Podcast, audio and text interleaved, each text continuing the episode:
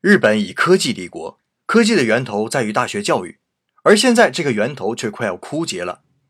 在今年的泰晤士世界大学排名中，日本入围前一百名的只有东京大学和京都大学两所，而中国有四所大学。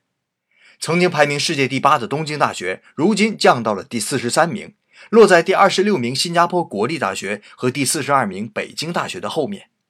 不仅如此，二十一世纪什么最重要？人才呀！可日本的高技术人才正在减少。